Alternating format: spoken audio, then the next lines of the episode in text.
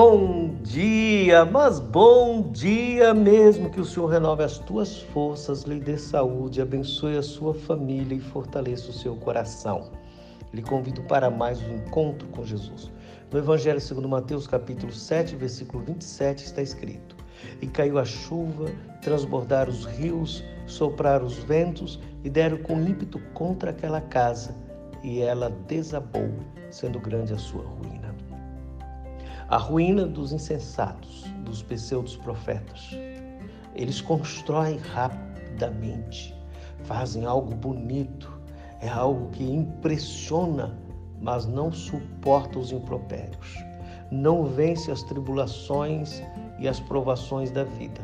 Pelo contrário, são destruídos pelo vento, são destruídos pela chuva.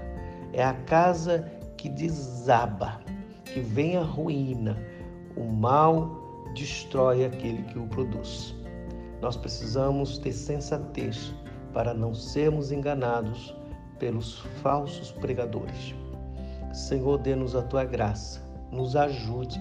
Esses dias o Senhor tem nos falado sobre prudência e queremos aprender com o Senhor e andar no Senhor e caminhar no Senhor e viver no Senhor para que tudo quanto fizermos seja para a eternidade e não para aquilo que parece ser urgente. Que o nosso coração esteja cheio de Sua palavra e que possamos andar em sabedoria, graça e amor. Em nome de Jesus, nós chegamos à cruz e pedimos, Senhor, entregamos tudo aquilo que é apenas egoísmo de nossa parte.